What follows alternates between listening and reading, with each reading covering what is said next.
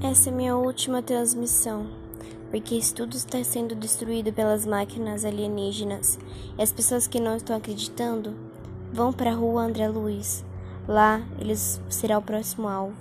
E por favor, quem já sabe, fique em casa e se proteja. Guardem alimentos e tudo, porque esse é o fim dos tempos. Se preparem.